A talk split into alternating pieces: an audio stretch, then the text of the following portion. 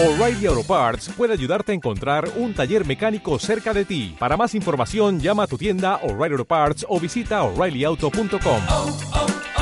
O'Reilly Hola mis valiantes, bienvenidos nuevamente a Valiantes y como saben en esta semana nos tocó la lectura de Exo Manowar de los números 38 al 42 y el número 38 con el que vamos a arrancar es un especial que trata sobre la boda de Exo Manowar. Así es, por algún motivo en los cómics esta cuestión de las bodas es muy importante, así que la boda de Exo Manowar se merece un cómic especial. Quién sabe a quién se le ocurrió eso, pero bueno, vamos a ver. Y la historia comienza de una manera bastante interesante, donde tenemos a Arik visitando a la doctora Mirage en su casa en California, una casa que al parecer estaba medio a hacer, como que ella se acaba de mudar o algo así. ¿Y por qué le está visitando? Pues quién sabe. Lo que sí es que vemos a la doctora Mirage, ya la vemos con su segundo traje. Si se acuerdan en el cómic de Shadowman que leímos, aparecía con un traje muy de superhéroe, muy escotada y con unas pechugotas, pero en esta segunda aparición ya el traje se ve como un poquito más científico, menos de spandex o de cuero y ya sin el escote, lo cual me agrada bastante más. Creo que se ve mejor este traje con el cuello alto y toda la cosa. Y ahí lo que sabemos es que Arik viene a buscar a la doctora para contactar con el espíritu de su esposa muerta. Como sabemos, su esposa se había quedado en la tierra, en lo que Arik estuvo mucho tiempo trabajando en la colonia de los Vine, y ahí murió hace varios siglos. Y precisamente la doctora Mirage va a lograrlo, va a contactar con el espíritu, y ahí le explica a Arik que su esposa logró rehacer su vida después de todo este ataque que sufrieron los visigodos. Entonces ya lo que vemos es un contacto tal cual entre los espíritus de Arik y su esposa, gracias a los poderes de la doctora Mirage,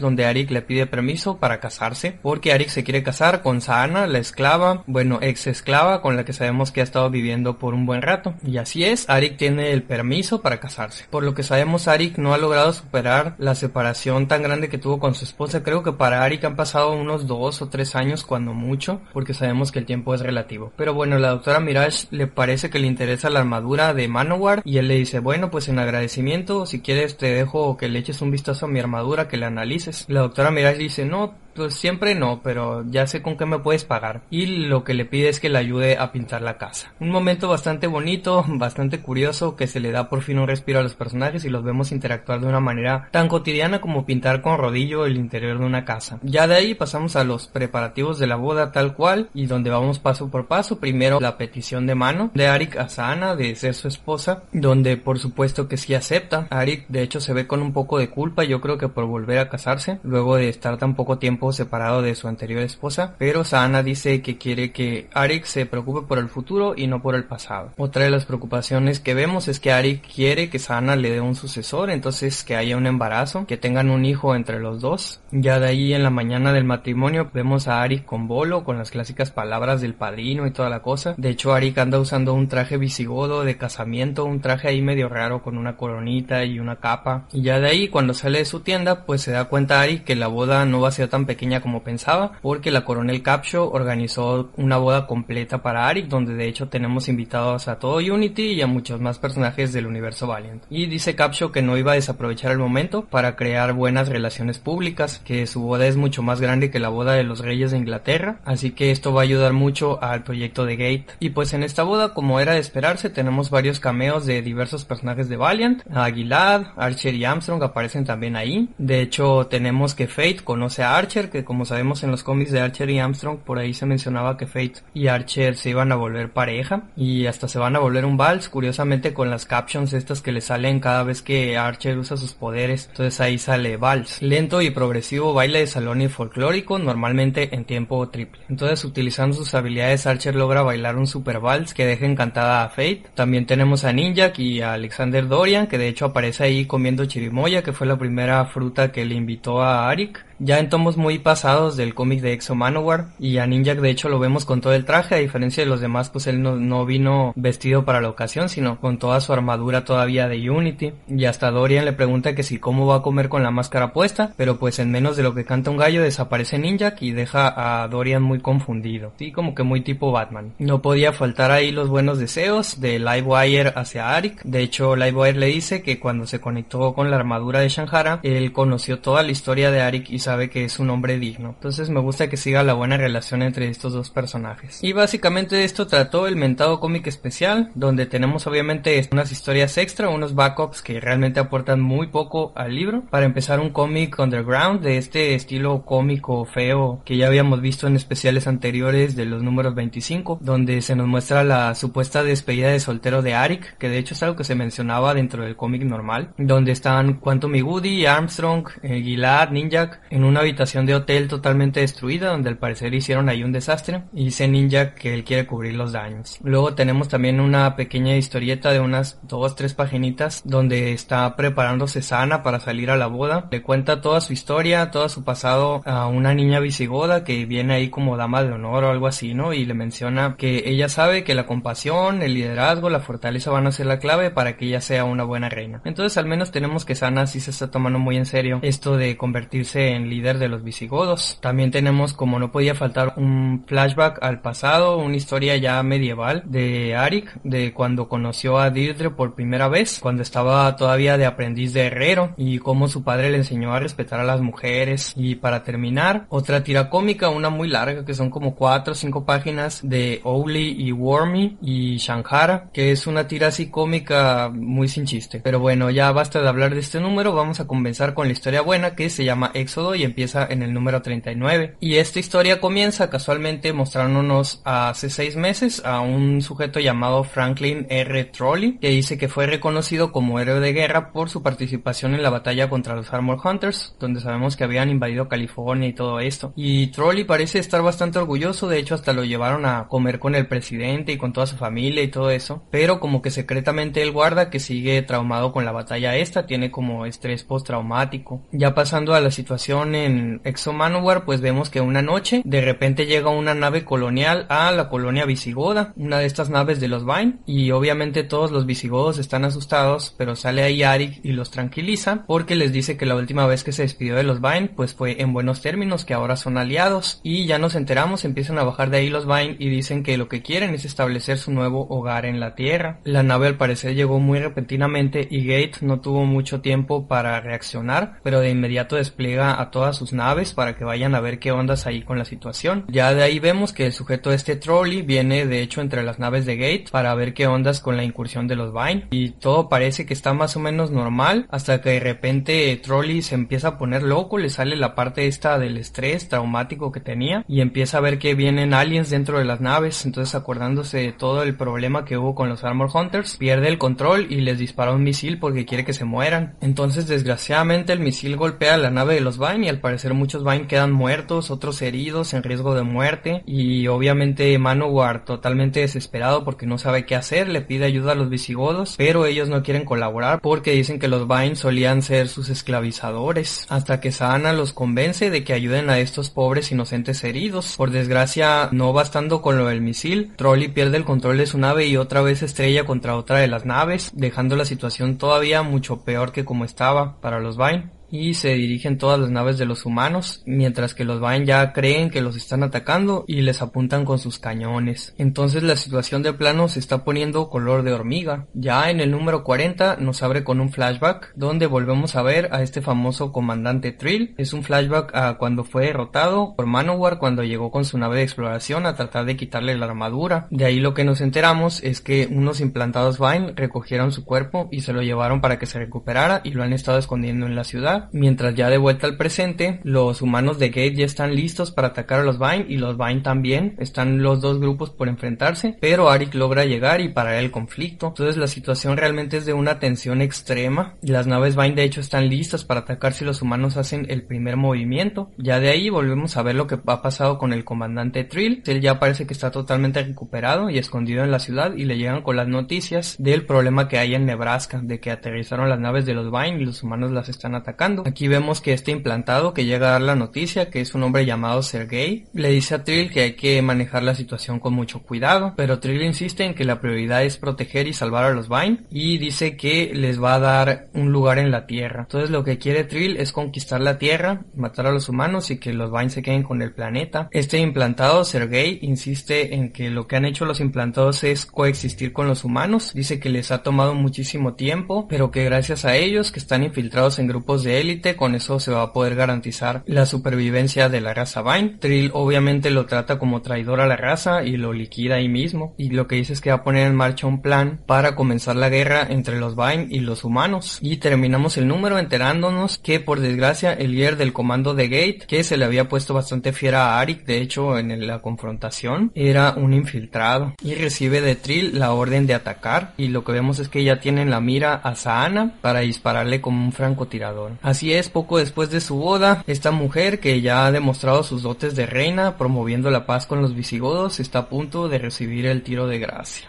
En el número 41, por suerte, encontramos que el intento de asesinar a Sana es interrumpido cuando llega una nave y saca de equilibrio a este agente implantado. Arik logra abrir una negociación entre Capshaw, Dalgan, que era el Vine este militar amigo de Exo, el propio Arik y el sacerdote de los Vine, donde Arik va a servir como intérprete para los demás. Obviamente los Vine están muy enojados por lo que sucedió con el sujeto de este trolley. Ahí asume Capshaw la responsabilidad porque no sabía que él estaba tan inestable mentalmente. Obviamente Arik en su labor de intérprete suaviza mucho las palabras de los Vine para tratar de que la situación no escale, pero por desgracia el fin de esta negociación llega cuando el líder implantado este decide dispararle, prácticamente cose a balazos al sacerdote y a Dalgan, al líder militar este. Exo de inmediato entra en acción para detener a este comandante de Gate y lo liquida, pero antes de eso el infiltrado este le dice que Trill le envía sus saludos. Ya con esto la muerte de los líderes Vine, los que quedan deciden traer al resto de sus naves y prepararse para la batalla con los humanos. En el número 42 pues ya entró en acción la batalla entre los Vine contra las naves de los humanos estos de Gate. Y aquí Arik pues obviamente no tiene ni idea de qué hacer porque los humanos fueron los que empezaron el enfrentamiento, aunque no fue precisamente por culpa de Gate y los Vine pues obviamente tienen ganas de defenderse. Aquí lo que decide es, como no sabe a quién apoyar, lo que hace es pedirle guía al sacerdote que ya lo tenemos totalmente moribundo. Por suerte Arik logra conectar con él utilizando este poder de conferencia en el espacio de los Vine, a lo que el sacerdote antes de despedirse pues únicamente le dice que sabe que él es una persona digna y que confía en él. Así Arik decide volar al centro del combate y decide intervenir hablándole a los dos bandos y les dice yo voy a pelear por quien haga la paz, el primero que dispare yo me voy a ir contra ese bando y voy a apoyar a todos los del bando contrario y de esa manera Arik logra por fin desactivar la agresión. Tenemos una tregua momentánea y terminamos con una conferencia entre entre Arik y la coronel Capshaw, donde le dice que no tenía idea Capshaw de que había infiltrados Vine dentro de sus equipos de Gate, que lo que tienen que hacer ahora es purgar por fin, acabar con todos los Vine infiltrados y encontrar a Trill. Y para eso van a necesitar la ayuda de Ninjak, así que se nos promete el nuevo arco Exo y Ninjak, cazadores Vine. Como que un revival, un regreso a este segundo arco de historia que vimos, donde precisamente se trataba de Arik y Ninjak cazando a los infiltrados Vine de Inglaterra. Ahora toca contra los del ejército de Gate y a ver cómo logran derrotar a Trill. Pero antes de eso, dice que viene el número de Trill número 0, donde me imagino que conoceremos más sobre este villano. ¿Y qué ondas con este arco de historia? Pues debo decir que este tomo estuvo excelente. No puedo decir que es una historia disfrutable porque todo el tiempo es un montón de tensión. Primero ver y sufrir todas estas desgracias que le suceden a los Vine. Luego ver cómo va a empezar el ataque. Casi casi me creía que iban a matar a la esposa de Arik, lo cual hubiera sido terrible. Pero por suerte todo esto se resuelve más o menos bien y Arik tiene un respiro para continuar luchando contra el mal. De verdad que este tomo de Exo Manowar con el que cerramos esta fase es bastante bueno y creo que durante toda esta etapa la serie no ha hecho más que mejorar. Primero con la historia de los Armorins que es más sobre política terrestre, luego la historia de Dead Hunt que es puramente épica y esta historia tan de suspenso y tan dramática. Cada arco con un estilo muy distinto y aportándole mucho a la historia de Manowar, sobre todo historias muy emocionantes. ¿A ustedes qué les pareció este tomo? mis valiantes, díganmelo en la sección de comentarios y la próxima semana vamos a continuar la lectura de Bloodshot Reborn con los números 6